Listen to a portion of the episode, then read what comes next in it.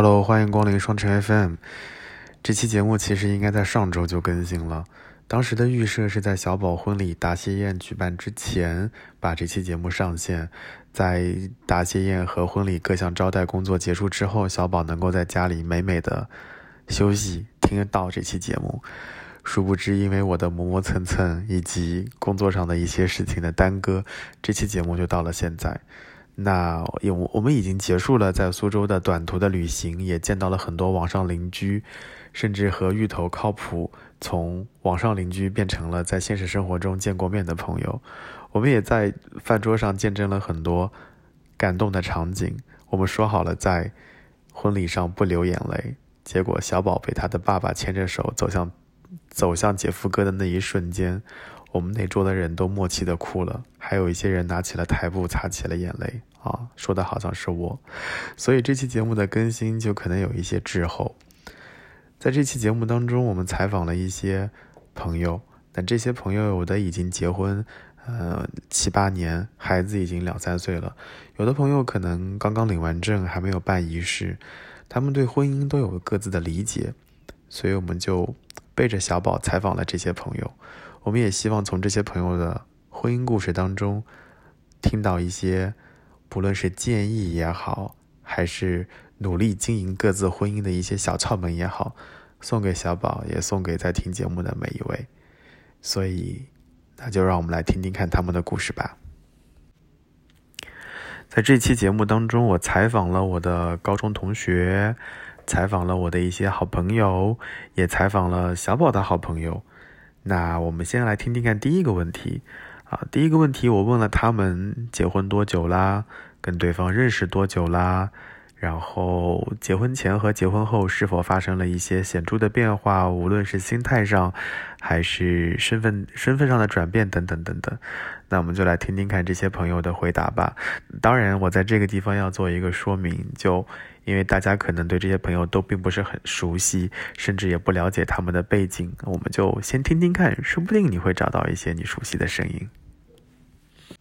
你有想好那些狗屁问题的答案吗？怎么能叫狗屁问题呢？而且其实也不算问题。第一个，你看问我结婚几年了，嗯，这还用想吗？有的人可能以，比如说大概。三五年吧，有的人可能会精确到多少天，所以我还蛮期待听到这个答案的。呃，多少天啊？多少天我就不勉强自己了吧？我已经结婚有七年了。突然安静了。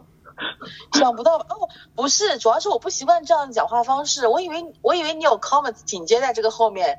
没有，我本来想有 comments 的，就是我想听听看你后面会说什么，就结果你也没有。我就是觉得七年过得好快啊，没有什么养不养的说法，就是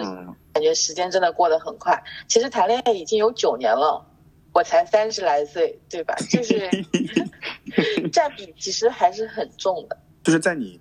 呃念书或者谈恋爱的时候，有没有想过结婚以后是什么样的场景，或者说呃现在的？现在正在经历的经营的这段婚姻和你当时设想的会有一些差别吗？嗯，我上学的时候其实没有，就是特别是上了大学之后，我幻想的生活跟现在还是不太一样的。我就觉得自己肯定是特别哦独立啊，然后有自己的职业发展方向啊之类的，甚至不生小孩。但是我感觉是宇宙冥冥的指引。然后我现在就不仅生了小孩，我还我还不再工作了，我现在是一个全职妈妈。我然后想到我初中的时候有一次老师让写那个以后的未来的职业规划，我当时就写的全职主妇，哎，就是我是感觉我回应了宇宙的召唤，然后走上了正轨，现在过的生活是可能就是我内心里真正想要的。嗯，就是怎么说，就是你刚刚讲啊什么？很甜吧？我我觉得是很甜啊，就因为我并没有觉得说全职太太或者全职主妇是一个。有多么那样的一个表述，我我也蛮蛮蛮蛮怎么说，蛮期待或者蛮 期待可以做全职先生在家里。就如果有谁，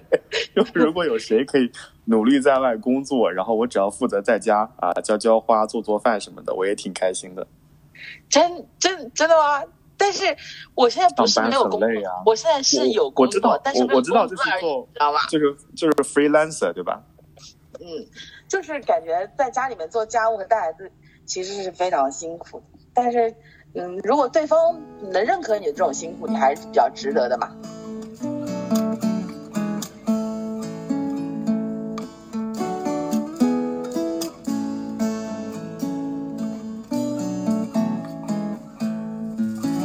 愿我会揸火箭带你到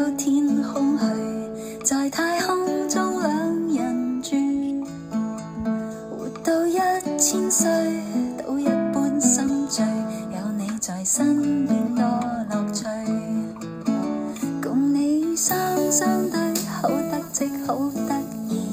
地冧天崩當閒事。就算翻風雨，只需睇到你，只見陽光千萬里。印象里面，你们结婚好像才两年，不对，有三年了吗？两年多一点。嗯，两年多，两年多，我们是二零年十月份结婚的。到国庆节的时候嘛。对，嗯 嗯，但但是你们两个人认识的时间可能就已经很长了，可能也有四五年、五六年。呃，我们是二零一六年十月份认识的。也就七年了。我想问问看，就是天呐，时间过得好快。嗯，我跟你讲，我之前还有一个人也是的，就是掐指一算，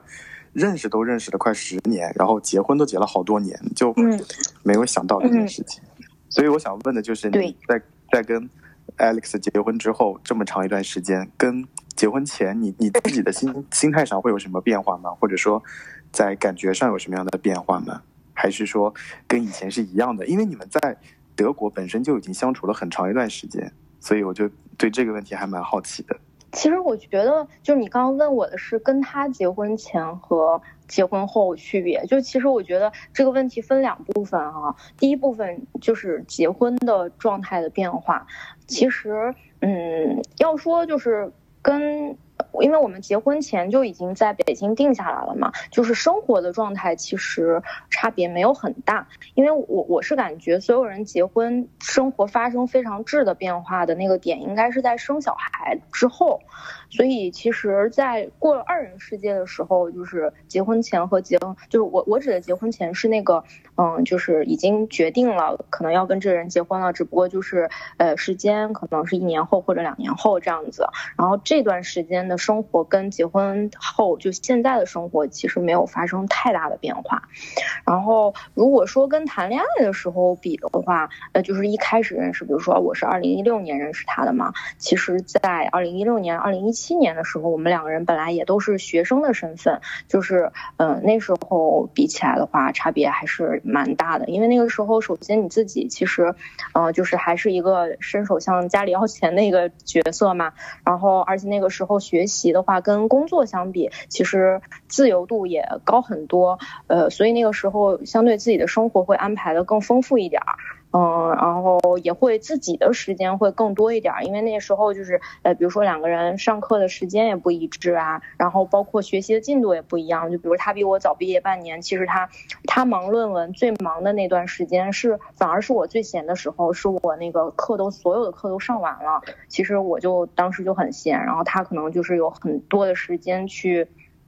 嗯，忙他学习的事儿，然后我就利用这些时间，我就可以做很多自己的事儿，比如说出去玩啊，或者怎么样，就是那时候就感觉很自由吧，然后也没有什么压力，嗯，然后从工作开始，这个状态就跟现在差不多了，就是因为工作了，自己的时间啊什么的，生活模式相对的就固定了很多。那像现在就是呃非常规律的上班。然后可能就是周末的时间跟朋友们聚聚会呀，嗯、呃，这样子。哦，对，有一个差别就是 结婚以后，可能每年过过节的时候，尤其过年，比如说就是要以前就回自己家就好了嘛，然后现在就要兼顾到两个家庭什么的，就是会会就是操心的事情变得多了一点儿，这样子。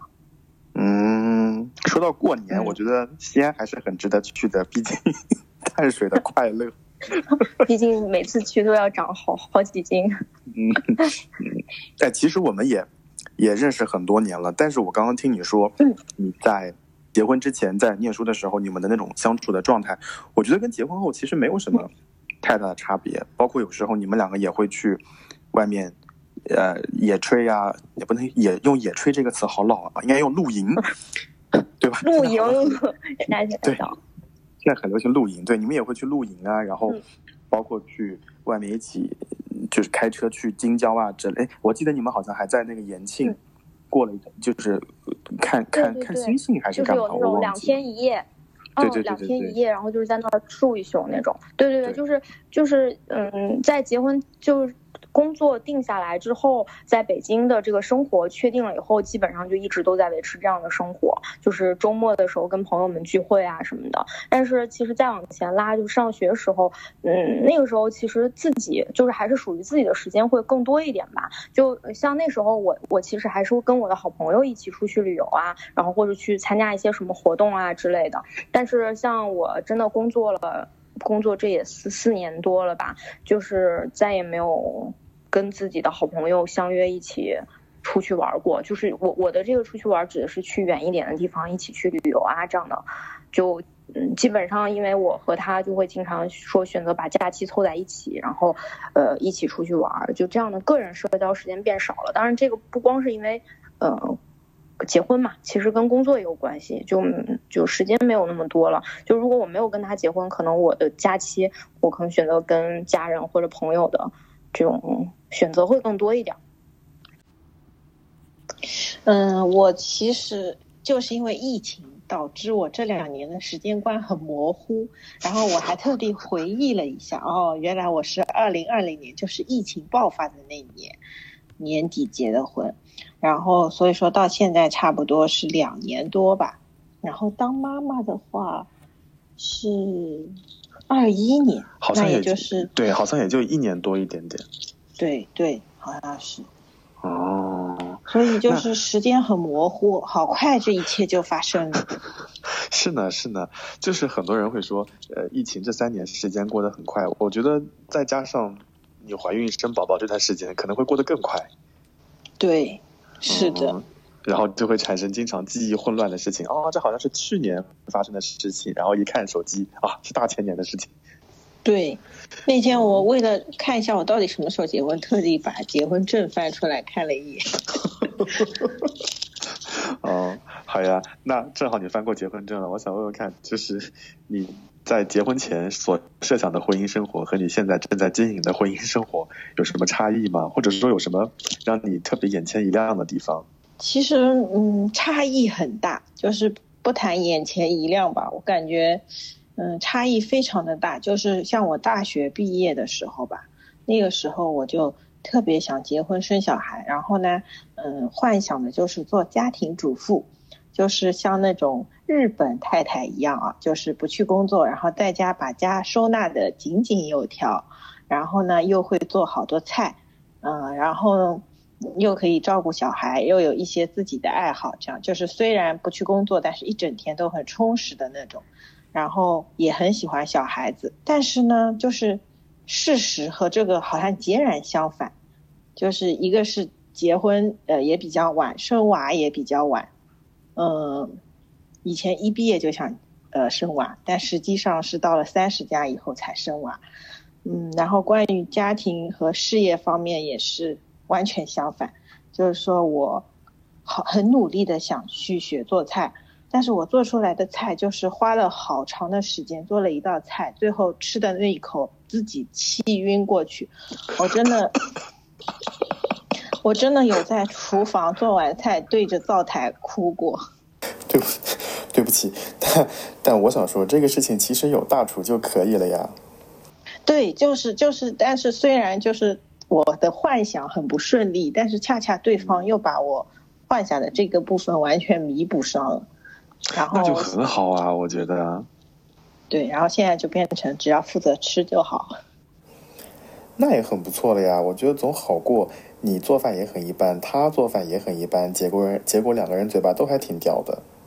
对，可能这也是冥冥之中的一种吸引力吧，就是可能、啊、嗯，恋爱期间就是被这些。菜肴给迷住了，然后关于工作也是，就是我本来是非常不爱上的，包括我刚认识小宝的时候，其实我是一个非常摆烂的前台，就是，嗯，我上班就觉得，哎呀，只要有五险一金就行了。然后呢，我们那个老板是个外国人，他寒暑假都要回国很久。然后他回国的时候呢，我就可以摸鱼，摸鱼。甚甚至有空看电视剧这种，你懂吗？然后，哎，但是后来事情又朝着相反的方向发展，就是嗯啊，我去学了很多东西，考了证，包括后来又、嗯。又读了 NBA 什么，然后哎就嗯。走上了新的职业道路，然后慢慢就发现工作中的一些乐趣和成就感，然后又变成了一个就是对工作会也会有一定要求和追求的人，就是跟我最早大学毕业时候设想的完全不一样。这种变化的发生和婚姻关系有关有关吗？还是说他就是到了那个年纪，他就自然而然的发生了？嗯，其实没有特别大的关系，就是还是自然而然发生的吧。但是可能跟前一段感情经历有一些关系，就是之前的感情经历可能让我觉得想要的东西，或者是说更多的是让我变得更独立了。啊，明白明白。那那我想问，就是大厨有有支持你做这些事情吗？他好像他就是一直是支持型，就是无论我，比如说我今天早上说我要做那个，下午又说我不想做那个，我要做那个了，嗯然后他都很支持。嗯，哎呀，就是好好先生嘛，好好先生就是这样的啊。也有也有朋友说他可能就是不想管，就是敷衍，就是你说什么都是好，可以，没问题。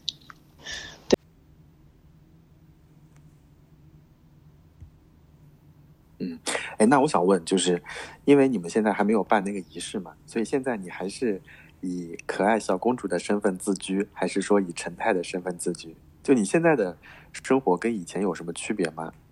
说实话，就是以我这个逗逼的性格，我会现在都 告诉你的答案是我都要，因为都要是什么意思啊？就是又要可爱又要做陈太是吗？对对对对，因为我说实话啊，就是呃，虽然说我结婚的时间没有很长，我对男人也不是说特别的了解，但是我觉得男生其实他他自己是会害怕，因为婚姻这个事情，女性的角色的骤然变化会让他有一个无所适从的感觉。你们可能在就是很多人在谈恋爱的时候，就是很好，你好我好大家好，两个人吃饱，然后天下快乐这种感觉。但是，一旦涉及到婚姻这个地方的时候，在这个问题上，好像就非得，呃，把责任这个问题或者是义务这个问题，呃，当然它很重要啊，但是明白他他把这个问题看得无限放大，然后就是把一个本来很可爱的女生，就非要因为这一个婚姻，就非得说我结了婚，我就一定是长大的，我不能再是小公主了，所以我就一定得是一个太太的角色，我从此骤然切换。我认为这种就是翻脸式的切换会让男生不适应，并且会觉得有点难以面对。明白明白。那那现在妈也对 我这里面有个题外话要跟各位听众朋友们交代一下，因为陈太太 她的爱人，我我之前跟他聊天，我说你你先生叫什么？然后因为网络的延迟，陈太太回复了上一个问题妈耶，然后这个对话就连起来了。你的先生叫什么？妈耶。所以所以我一直喊她的老公喊妈耶。已经成为我们之间的爱称了。嗯、好啊，你现在喊他也喊妈耶吗？那没有，啊，那对好那没有，但是但是但是我他会知道你你喊他妈爷，对，嗯，嗯 好好好，有有跟他讲妈爷这个词的呃由来是什么。婚礼当天，我还是努力喊祝贺小陈，我不要喊祝贺妈耶。最主要是你喊出来，没有人知道是什么东西。啊，好吗？好吗？我我我我们再说回去。那对对对，说回去现，在你自己，你现在自己是这样的想法，那妈爷呢？他会紧张吗？还是说他也是像你一样的想法？其实，在我们我们，因为我们其实谈恋爱挺长时间的，嗯。然后中间其实对于婚姻，我认为妈爷是一度抗拒的。他有一次跟我说，他会他说我让我要好好想清楚，因为结婚不是一件很简单的事情，他有很多责任，有很多义务。妈爷的性格一直是属于那种很慎重的那种人，就毕竟早对他的那个工作特质嘛所有的东西都很慎重，嗯所以其实我是能听进去的，我明白他在想些什么，因为他这个人就是慎之又慎的那种，嗯。所以我在明白他的担忧的时候，嗯，其实我要放慢脚步，嗯。就不要再去逼他。你这个时候其实就是你像老话讲那个放风筝原理，你嗯蹬得太紧之后，这风筝就跑了呀，嗯。还放风筝呢，放个鸟，嗯，是不是？画面感很足。我在脑子里想到的就是地坛公园门口放风筝的老大爷。对，老大爷深谙一切人生哲理，没事多跟老大爷聊聊天儿。妈爷对于身份切换来讲，其实我觉得他对于我的身份界定也是混杂的。我觉得这个事儿其实是，呃，我先给出的一个一个状态，然后他看他的反应。如果这个反应他不对，那我就要去切换，或者是一个缓慢的滑行式的切换。你不要太就是翻脸式的那种翻书式的，那是任谁我觉得都受不了。再加上其实我跟妈爷之间，我们从来也没有说因为婚姻或者说因为谈恋爱就一定要固定姿态。呃，我觉得一直是糅合在一起的，就像揉面团儿一点一点一点加进去然后，最后有了现在这个状态。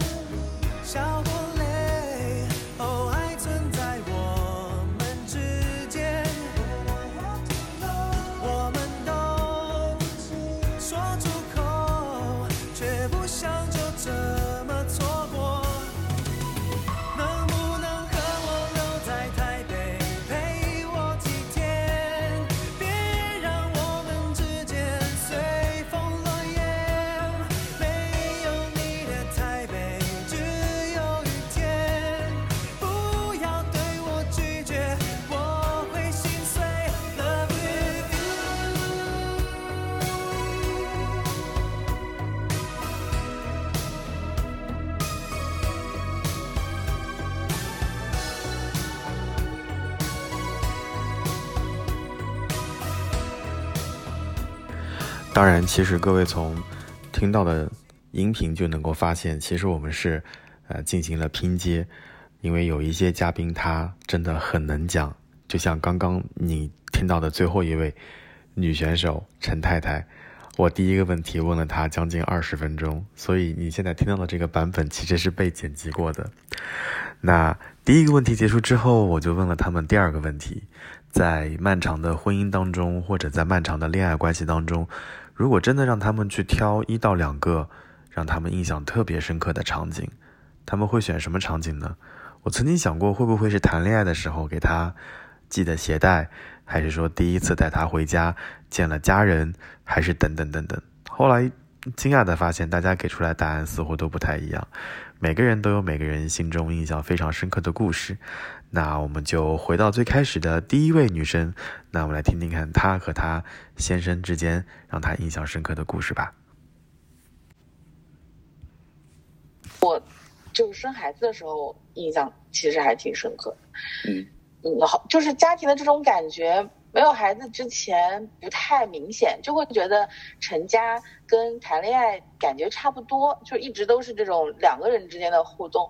但是我生孩子的时候，正好是南通疫情还比较严重的时候，那时候哦进医院也很不容易，我就是卡在了那个机缘巧合的时间住进去了，然后是只有我老公跟我两个人在那个产房里，就是他是陪完了我全部的产程的，就从一开始到孩子出来，他都是在里面的。然后那个医院的医生当时就说，他是这个医院里面就是从立院到现在来来的，就是第一个男士就全程陪产的。嗯，他他给我他给我剪了脐带，就是啊他就是很有仪式感的这个这这个非常之搞笑，就是他可能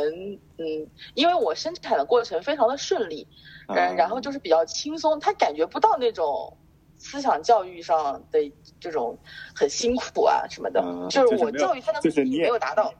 你也并没有在在在这个产房里面上演那种撕心裂肺呀、然后捶医生、捶捶捶丈夫的这种场景。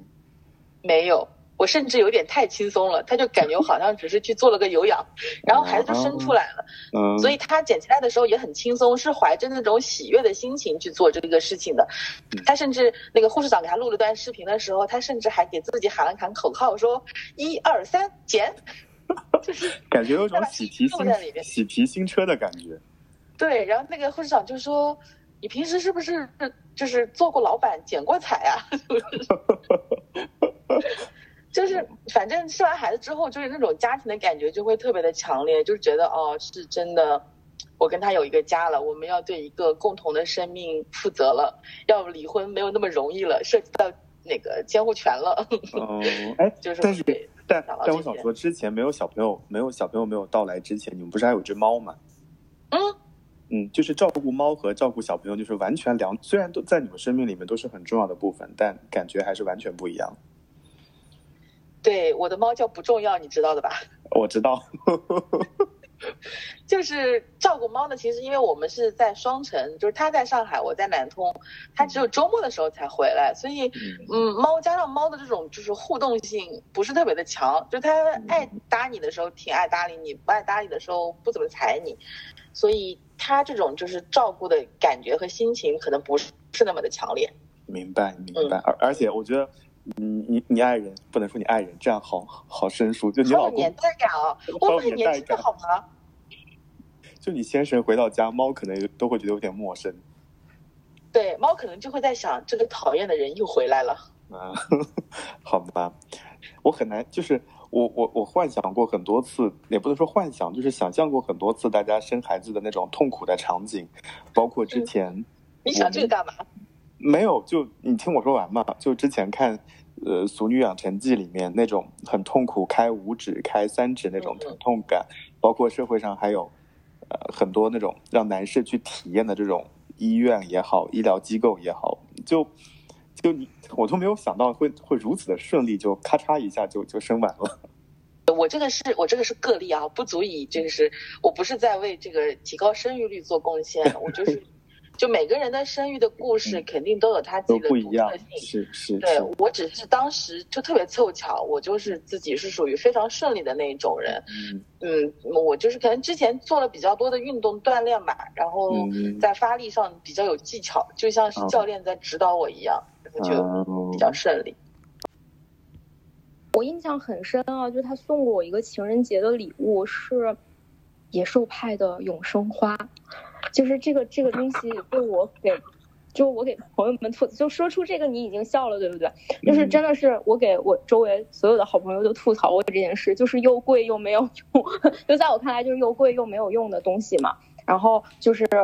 就是那时候就觉得，哎，这个太直男了，就嗯，他就以前会是这种这种风格的吧，然后后来，嗯，后来慢慢的会好一些了，就是会送一些我近期比较喜欢的东西啊之类的。哦，对，你知道他送我的第一个礼物是什么吗？你是说在德国时期吗？还是说回了国以后？对对对，就是就是我认识他，真的是我认识他以来他送我的第一个礼物。你我们之前在你家吃饭的时候，你大概说过，好像是锅，是不是？对对对对对，就是一口锅，真的是做饭的一口锅，就是。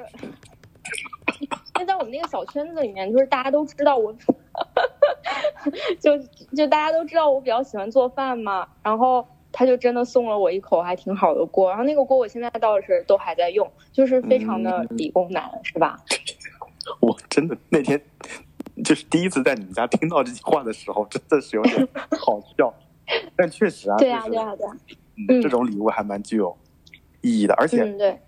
你们在德国开车的那个车牌不也带回来了吗？嗯，对对对，就是是他是有他的那个名字，然后那边就是选车牌比较容易，然后可以有自己的名字啊，然后还还有就是外国人他不不太懂那种什么六六六六是很顺的数字，所以他们一般选牌不会选这样的数，然后中国人就很容易拿到这种什么六六六六八八八八这种牌子。嗯，嗯，哦，对，这个问题其实嗯没回答完嘛，就是你刚刚说其实觉得比较有，嗯、比较可能记了很长时间的一个事儿，是他当时回国，他比我早回国，然后回回国来办那个新办电话卡，因为走的时候都已经全部注销掉了，然后他回国来选号码，然后当时他去营业厅找了很久，找了一个我的生日尾号的那个呃电话卡，然后就现在他那个尾号是我的生日，就他那电话。啊，虽然没有他的这个其实就是很小的点，虽然没有他的那个电话号码，但想想也蛮浪漫的。你们家密码，你就你们家密就是就是码是不是都是这种很理工男式的浪漫吧？啊，好的，我 sorry，我刚刚嗯可能有点卡顿。我说你们家密码其实都差不多，是不是？不是你的生日，就是他的生日。被你发现了，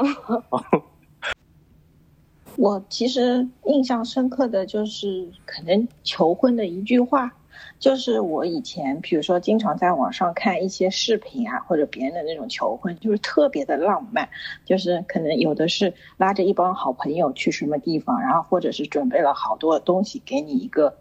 场景感，然后嗯掏嗯。出钻戒和鲜花，是不是？嗯嗯但是，然后呢，我就恋爱期间，我也跟大厨说，哎，其实我虽然不是特别需要仪式感的人，但是我还是希望有这个一个 moment。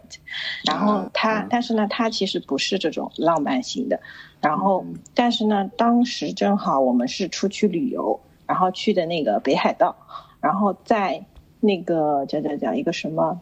湖的地方，然后那个湖洞爷湖好像是洞爷湖，洞爷湖是就是，然后那个湖我们住的一个温泉酒店附近又人很少很少，然后当时那边目测范围内没有一个人，然后水中只有一条鱼，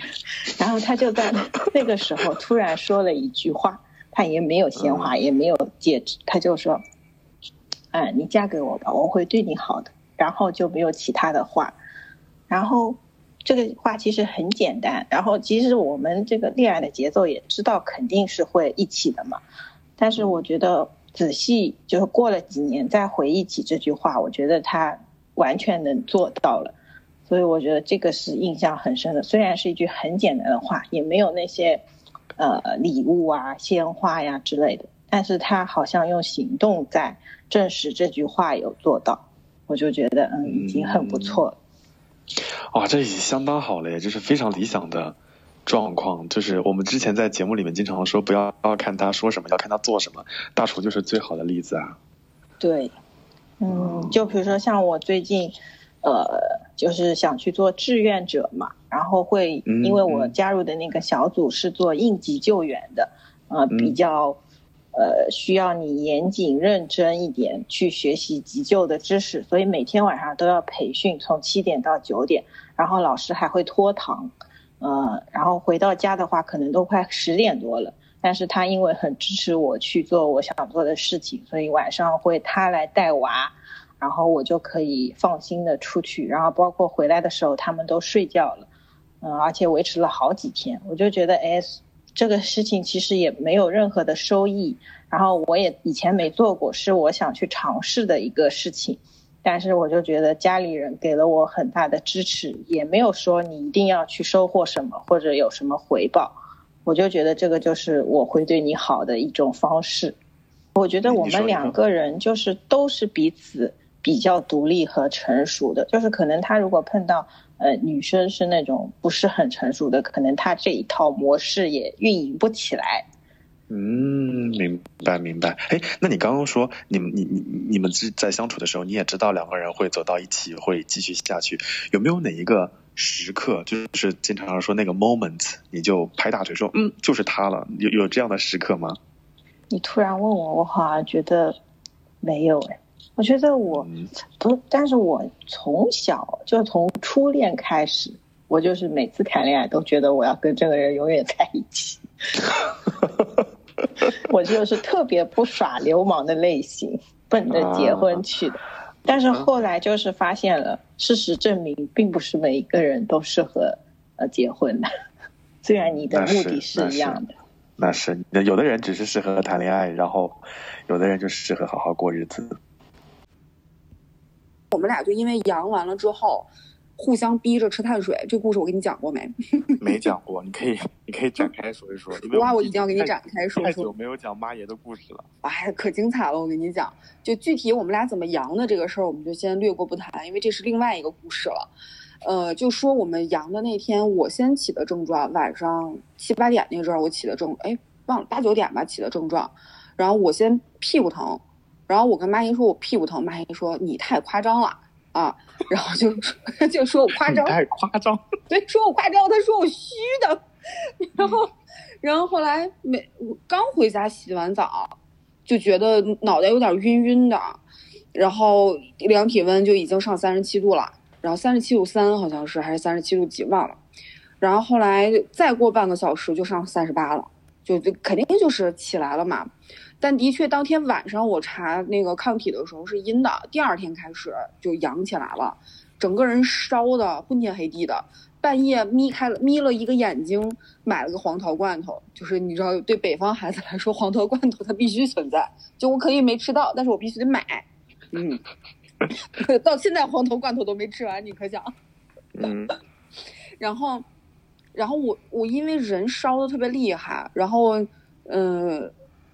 就是头晕、恶心，反正各种东西加到一起之后，我就不想吃饭。嗯嗯，然后就我又觉得那个时候好不容易把自己弄得那么瘦，然后家里面就是妈爷又不会做饭，她能做的就是煮饺子，饺子又那么胖，嗯然后我就有点不想吃。然后对，第一天还没有煮饺子，我忘了啊，就我们俩就是他那那两顿饭前后脚的办法，应该一天出现的，好像先叫的是，好像是先叫了一个那个意大利餐的外卖，然后我当时就随便吃了几口，因为其实也有点凉了嘛。然后我就有点实在是吃不进去，然后后来又吃饺子，然后也有点吃不进去，我就就跟他说，我说我不想吃饭，妈也可厉害了呢，直接打把电话给我妈打过去了，然后跟我妈告状，就说妈，白琳不吃饭，嗯，你帮我逼逼一下啊，啊，我知道，我会逼的，我会逼的。对，就就呃，他就跟我就跟我妈说说妈，白琳不吃饭啊。然后就给我告状，我妈就给我打电话，苦口婆心的劝说孩子呀，人是铁，饭是钢，你都阳了，你得吃饭呐，你这不是让妈妈着急吗？然后我一听，我妈都着急了，那我吃饭吧。哎，我跟你讲，那个时候纯是感觉自己像咽糠一样往下咽，因为吃就是吃不进去，它也不是尝不到味儿，那个时候我还能吃到味儿呢，就是吃不进去。然后后来呢，我没我我我退烧那天，妈也阳了，她也开始烧起来了。我心说，可算轮到我了。你不是前两天劝我吃吗？我也要劝你吃。然后两个人两个人互相劝着吃碳水。你不知道，就是完全不动，吃了就睡，因为那个那段时间不是特乏嘛，嗯嗯，吃了就睡。尤其像我们俩本来就易胖体质，吃了睡以后，那真的就横向发展，就是特别横向发展。我那段时间都不好意思看自己，就是嗯胖到就是我都我去健身房，健身房的老几位都安慰我，就已经胖到那个份儿上了。对对，就很胖很胖，然后就你一旦胖起来，其实再重新就减下来，我自己又自控力那么差，就有点难。所以到现在其实也没有说瘦回阳之前的那个状态，嗯还是胖的。嗯，哎，其实没所谓，我觉得胖不胖，胖胖瘦瘦，胖胖瘦瘦，人这一辈子不就这样吗？其实刚刚那个就是我我印象里比较让我印象深刻的故事，虽然你只字没有提感动啊，或者说嗯这个感谢他，但我觉得故事的字里行间里面其实就透露出来了。你说对他一个完全不会做饭的人煮了饺子，同时又把妈给搬出来了，真的，我觉得对他就是我我们之前东我公司的管理者不是写过一本书叫《笨拙的教养》吗？是写他的他跟他儿子的。我觉得这有点这就有点像妈爷对你笨拙的爱，就是看上去他笨手笨脚的，但是他是想尽了一切办法。对，嗯，对，所以所以其实我还挺想问的，就是除了这个故事之外，在过去的那么长一段时间当中，有没有什么事情是妈爷做了之后让你印象非常深刻的？你你从来没有跟他说过的，有吗？嗯，其实这个事儿，妈爷是亲身经历者嘛，但是我嗯从那天以后再也没嗯在他面前提过这个事儿。就我们俩，因为是疫情回来，疫情那年吧，嗯，领的证吧，八月份。嗯嗯然后当时又因为嗯疫情，然后你也只能在北京待着。嗯我呢条情况你不是知道一些吗？嗯嗯爸爸不是在我高中的时候不在了嘛。嗯然后第二年的清明，我们俩就回了一趟我老家。嗯然后我呢，就是，哎呀，小的时候吧，怨天尤人过，就老觉得别人欺负我是因为我没爸了。对你跟我说过这个故事。对对，然后其实后来就是就是妈爷，其中一个让我觉得心里面特别安定的是，他会，他就有点如父如兄的那种感觉。明白。对，然后我们回回家那次，然后去给我爸扫墓，人嘛，就是在那个时候他是哎，你先告诉我，你不要，你要一一会儿要是哭了，可以哭，可以擦眼泪的啊。哦哦，我会我会稳定住的，因为这个事儿其实，嗯嗯，他是他会让我很感动，但我会嗯尽量克制，毕竟不明白想让明白妈爷听见，不想要他听见。嗯对，就是人会在那个那个当下，他会，就是我原来是一个很刺猬的状态，嗯然后你在那一刻，你会突然之间失去了所有的刺。嗯对，然后我当时跟我爸说的是，我说爸爸，啊、我带我的老公回来看你了。嗯我说，嗯，你放心，他一定会对我好的。嗯哎，就是当然啊，不止说了这这些话，就多了不了，就反正就是都是、嗯嗯嗯都是这种让他安心的话。嗯嗯，我呢，因为我爸抽烟，所以我给他点完烟，说完这些话之后，转身，我看到妈爷哭的都抽抽了。对，然后就开始，他也开始说，就是你知道，其实，在那个当下，嗯我突然间脑袋发懵，就是我其实是想过妈也懂我的痛，嗯嗯，我但是我没有想过，就是他能那一刻那么感同身受。明白明白。对对对，所以那一刻我就觉得说，好像真就是这个男人了，好像真没有哪个人能够这么理解我了。嗯对对对，所以其实，在这个问题上，我一直觉得，其实我是亏欠马爷的，因为我爸是情人节那天走的，自那以后，啊对，自那以后我我过不了情人节，嗯嗯嗯。然后嗯，就永远都情绪低落那一天，嗯，嗯，但他也很理解你。对对对对对。嗯。但是这个事儿吧，就是你其实你要慢慢弱化这件事儿，因为其实现在想来挺多年的了，我都马上七月份我就要三十一岁了，嗯，高中高一发生的事情，我到现在还念念不忘。嗯。嗯，这个事儿其实我觉得既好又不好。嗯，就是我我让你稍微缓一缓，就是嗯你也是矛盾的嘛，你又想走对对对，出走出这片所谓的阴影，也让妈爷会有有一个喘息的机会，同时你又觉得把这件事情忘掉，好像你又不应该，所以你本身就是处在一个很矛盾的状态之下，我也能够理解了。唉，我这会儿在杭州出差，好想跟你给你一个拥抱啊！就其实嗯，哎呀，就因为这个事儿吧，我原来就是挺肆无忌惮的。因为我我本身就是我爸很大岁数才有的一个孩子，所以我嗯小的时候属于就是骑我爸肩膀上面活着的，嗯很肆无忌惮，就是嗯可以说是横着走。哎，我小时候发生过可多横着走的事儿了，很肆无忌惮。然后突然之间有一天这种事情发生之后，你会发现整个社会，所有的人身边的，因为可能家里面的顶梁柱的失去，就是会看人下菜碟儿。啊，那肯定我理解，这对这种事情在我身边也会发生过。对，所以其实因为因为因为我妈妈岁数也不小了嘛，我妈因为是高龄产妇那个年代，三十六岁生的我，所以其实她一直属于岁数很大的一个状态，我又怕她崩了，所以这个时候就不得不变成是我去站起来去面对。对对对，哎，但其实我是一个伪坚强的状态，我心里面其实我可怂了。我可怂呢，妈也看出来了。其实我特怂，我属于外强中干的那种。我其实特怂，但是我知道，如果我不强起来，就这事儿不行，他就过不去了。所以你必须得强起来，你必须得是那种满身带刺，然后稍微有一个人对你态度不好，你说一句，我有百句等着你呢。嗯，所以其实嘴损也是那个时候练起来的。嗯对就是整个人每天其实就是就是很很锋芒对外的一个状态，就是很就是以就是谁亲我我跟谁横那种，嗯其实嗯其实挺不好的。妈爷说过我，他他跟我说说说宝宝我是爱你的，我也是为你好的。我跟你聊这些事儿，我是希望你可以变得更好，我并不是在害你。你为什么那么不能接受呢？我跟你讲，那个时候其实既感动又害怕。嗯感动是因为终于有一个人跟我说这种话，害怕是我真的怕他知道我是一个什么样的人。嗯啊，我我能理解你说的这个场景，就是嗯他看透了我那些刺都是虚的。对，哎呀，太害怕了，你知道吗？就是伪装什么的没装住。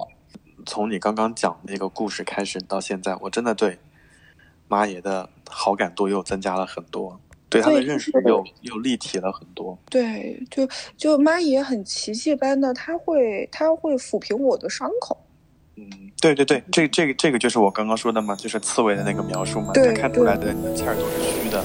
但是就他用他的方式把你给裹住了。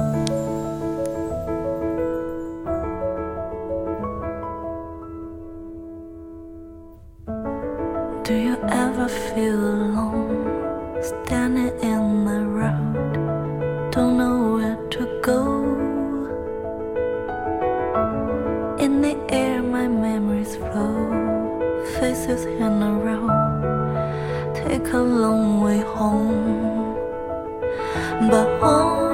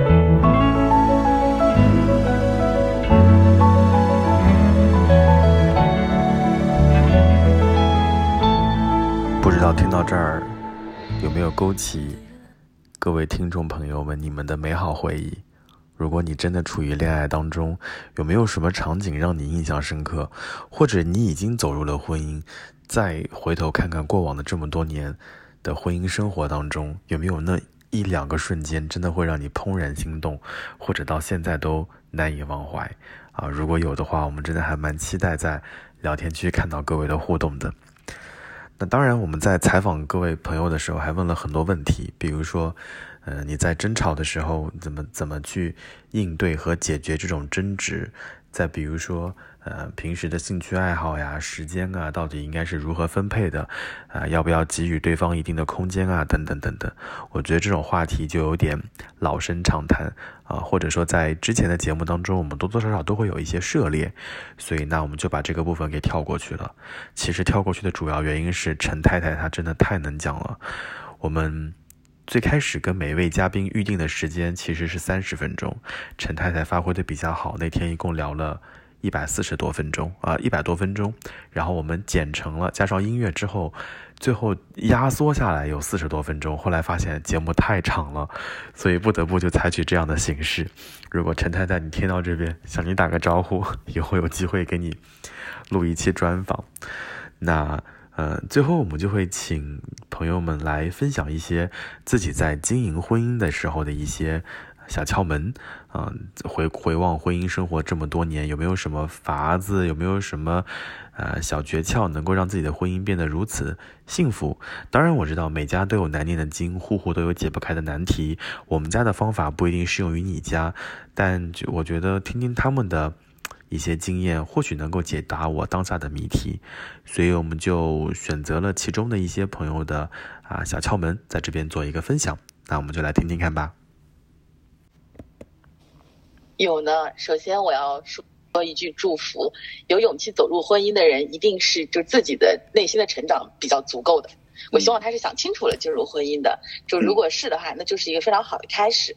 嗯呃，我自己我自己就是在刻意经营的过程中是有理论指导的，就是因为我理论指导。有呢有呢，我原本其实是学社会学和社会工作的嘛，嗯然后呢，就是在亲密关系的经营过程当中，我自己肯定也会有很多困惑。然后呢，但是有一个理论是一直指导我的，就是不管跟谁谈恋爱，嗯，就是哪怕后面结婚，我一直是用这样的方式去跟对方相处的。就是一本书叫《爱的五种语言》，你知道吗？我并不知道，我正在查。哦，对，爱的五种语言就是就是它它它就像一个简单的信仰，然后嗯也比较好操作和执行。它里面就包含第一个是要常常说肯定的言辞，就是跟他吹彩虹屁，经常鼓励和肯定他。第二个是要设计一些精心的时刻，嗯，可以跟他就是度过一个比较。有意有意思的周末，或者是某个节庆啊，甚至是中国二十四节气里面，你随便挑一个，今天是惊蛰，对吧？你可以跟他就是过一个这样的这个小的庆祝。然后第三个是呃，精心准备礼物。嗯，我老公这点做的挺好的，他每个星期从上海回来的时候，每一个星期都会给我带礼物，就不论它价值的大小，他都会给我，他都会给我准备一个小小的惊喜。嗯第四个是，就是服务的行为，嗯 服务的行为就是，就是做做家务，多分担一些，就是有一些，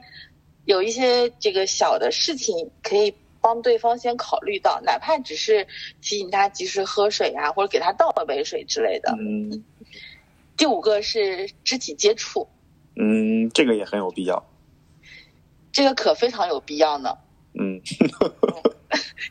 就是就是这个听上去好像非常的教条，然后嗯感觉条条框框很多，但是你真的你做起来的时候，哪怕你每天刻意提醒自己做一点，都会让你们的关系非常不一样。他就嗯会深刻的感受到你你是有强烈的欲望想要对他好，嗯，时间长了也不觉得特别累，就觉得挺好。哎，那你会在就像你说的，你你你会在呃婚姻当中有那么一瞬间，突然感觉说哦，好甜，又找到了那种刚谈恋爱的感觉。呃，会有吧？就是我感觉就是甜度很普通哎，就是像我喜欢喝奶茶，但是我就喝三分三分糖就够了，就是三分糖哪里好喝啦？三分糖，你最起码五分七分啊！三分糖才好喝，好不好？哎，这是另外一个话题了。就是三分糖，就是就是能让你尝到其他其他这个小料啊和这个茶的口感啊，就不会用糖味盖过其他的东西啊。啊，明白明白。嗯，所以我不太会感觉到像恋爱般的感觉，因为本身我跟我老公是陌陌 APP 认识的，能有多正经啊？能有多这种这种坠入爱河的感觉没有的，就是在相处的过程中觉得他非常可爱，然后有很多的优点，才会就慢慢加深这种感觉的。我很少会觉得就觉得哇像恋爱初期没有的，我觉得一直是比较恒温的状态。哦，哎，那也很好哎。如果一直一直处于恒温的状态，也是让人家羡慕的。因为很多人会说，恋爱初期就是轰轰烈烈、火热的不行，然后越过越冷淡，到最后就像左手牵右手。可能就是恋爱初期身体的接触会比较呃轰轰烈烈，嗯就是对，嗯，其。他倒还。所以这是啊《爱的五种语言》里面给你的这个理论指导。那那你还有别的要想想分享的吗？没有了，我就是就是感觉要双方共同经历一些事情，创造一些挑战，就是当你扛过去的时候，以后就是就是非常好的经验。如果你没有就一直非常顺利，双方不需要去面临和承担什么东西的话，感情会比较脆弱，经不起什么事情的考验。就很多人会觉得哇，结婚之后很多鸡毛蒜皮的事情啊，什么这个房子啊、车子呀、以后小孩教育啊什么，如果双方对于这种事情承担的能力不一样的话，会很麻烦，就会觉得你怎么这么没用，会互相抱怨。我我我突然知道你你说的这个意思了，我脑子里有设想的场景，设想的谁？你吗？自己吗？设想的设想的场景啦，就比如说 没有担过什么事儿嘛，突然出现了一件事儿，然后发现自己喜欢的人如此的怂包，是的，就哪怕是去医院排队挂号或这种事情，当他没有生活智慧的时候，就非常容易埋怨对方。我是这样子的，我是这样。嗯但是当他做的很好，或者他提前有一些准备的时候，就会让你特别的安心，你就会觉得这个人很靠谱。明白明白，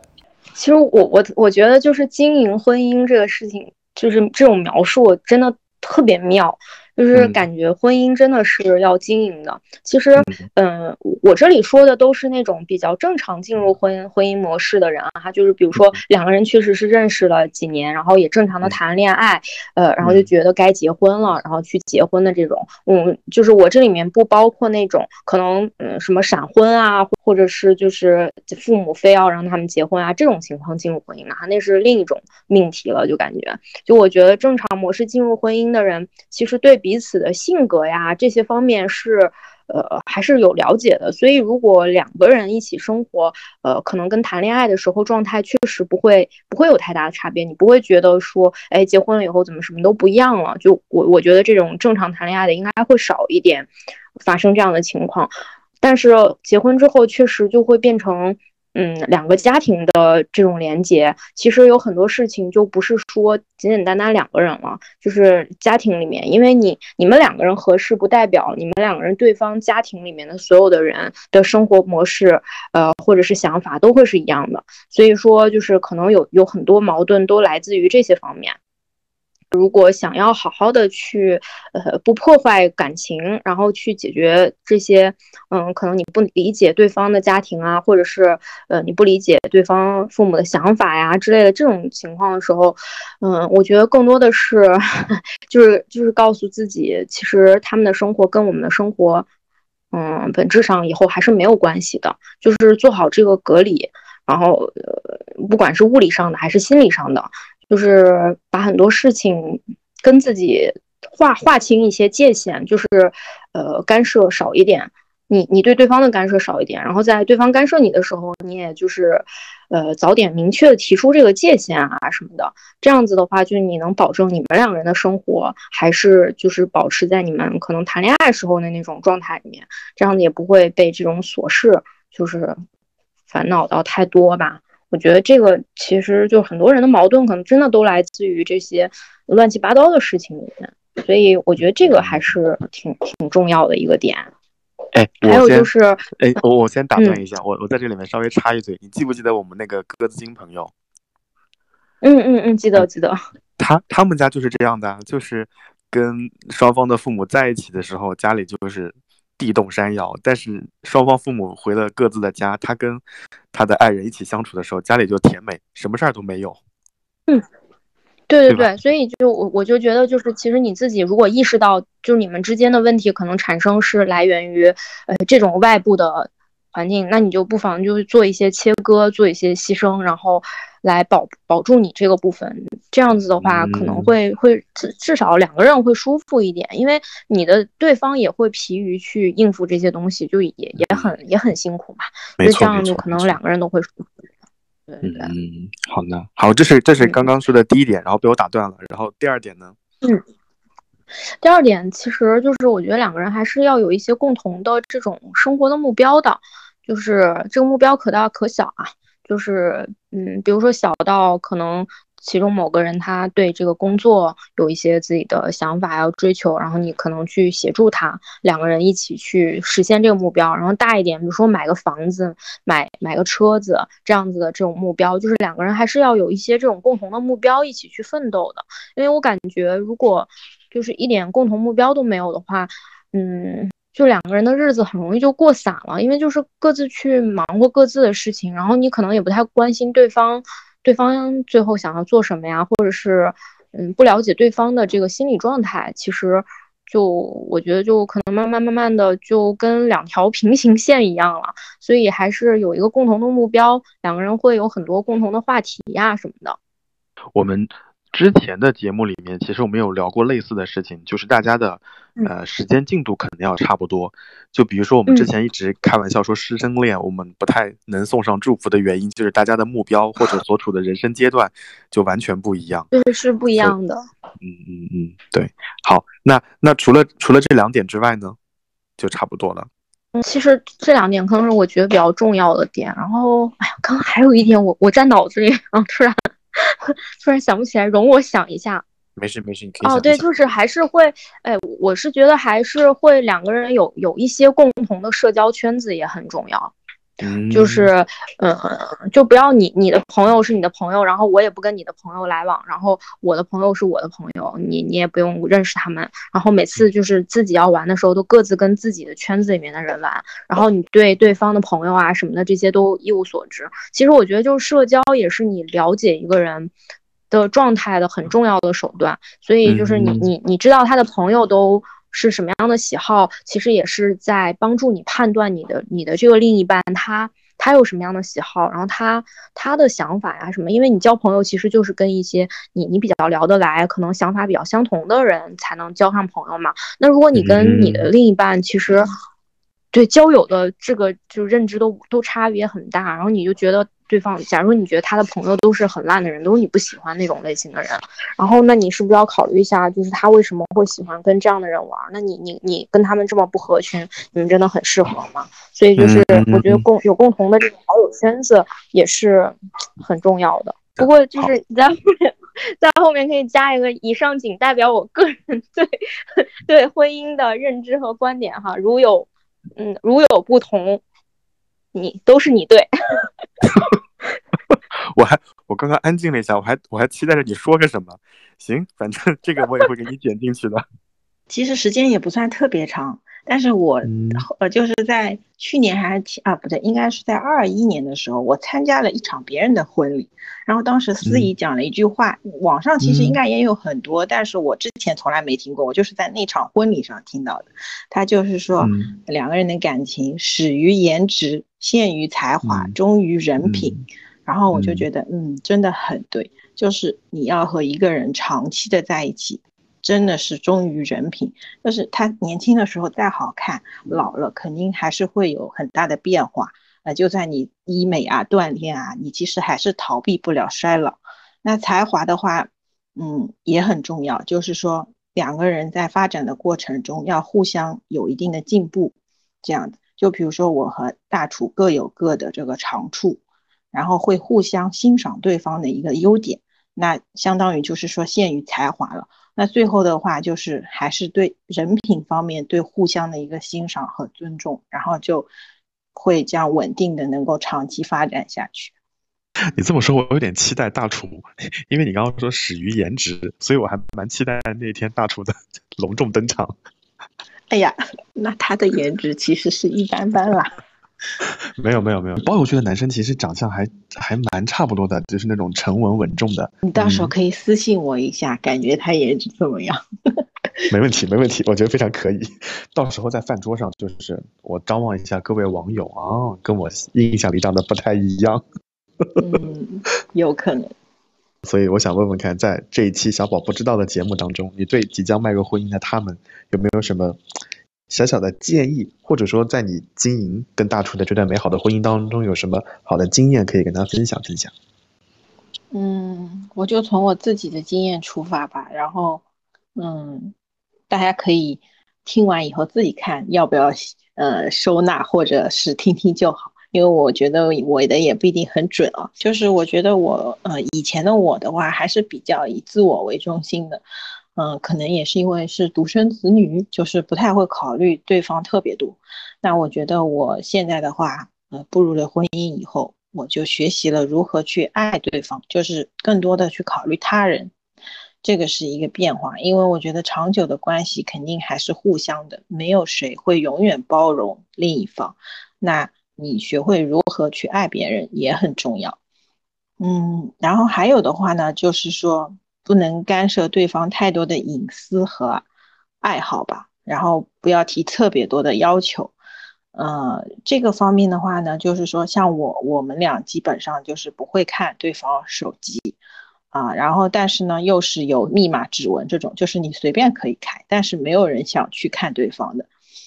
呃，互相的隐私都很尊重。然后爱好的话也是，就比如说，嗯，他喜欢种花或者他喜欢跑步这些，那我也不会去干涉他。他可能说，哦，他只要提前告诉我今天我要去跑多少时间。那我也愿意配合他去带娃。那比如说，我说我要去学什么东西或者做什么事情，他也会配合我。就是说，要尊重对方的爱好，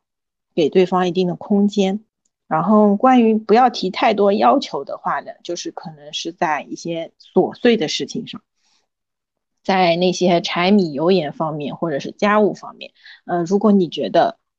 这个地方你不满意，这么做不好吃，比如说。呃，这个菜青菜你非要炒，他非要煮，那这个时候你就不要去要求他煮，你想吃煮的你就自己煮。如果他炒了，那你就吃炒的。就是我的观点是这样，就是你不要自己不做，却又去要求别人。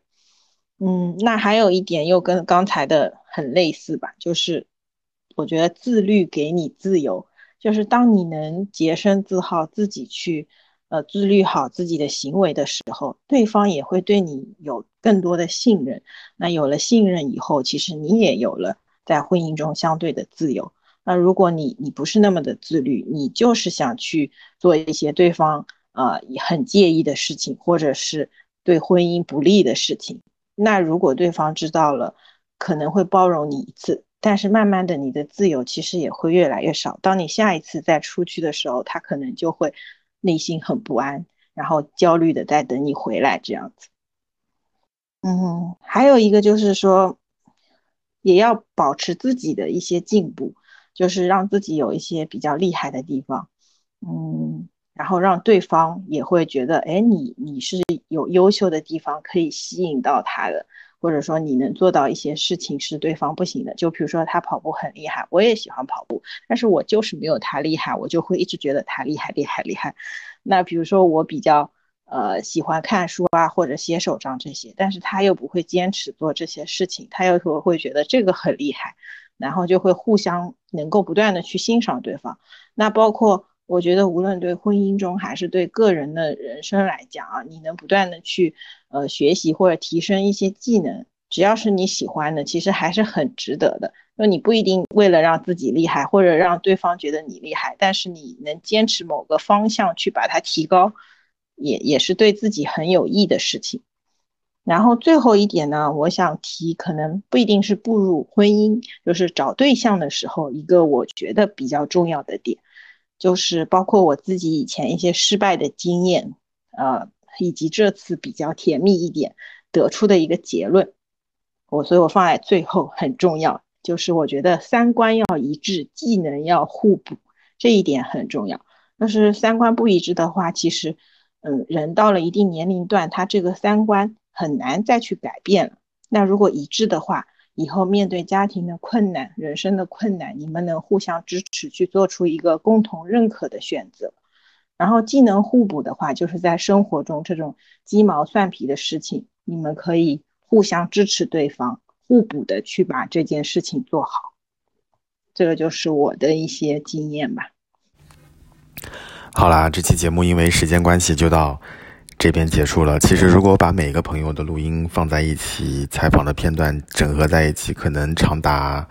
三个多小时。如果以后有机会的话，我们会把这些朋友再请到节目当中，再聊一聊跟婚姻、跟亲密关系相关的一些话题。当然，我们在后面可能就会继续开启再见爱人的话题了。那这期节目到这边就要跟大家说再见啦，然后也谢谢各位的担待。因为日常工作 疏于剪辑，所以在剪辑上肯定要比小宝稍微再逊色一些，希望各位多多担待。那在节目的最后，再次祝愿小宝新婚快乐，也感谢各位的收听，我们就下期节目再见，拜拜。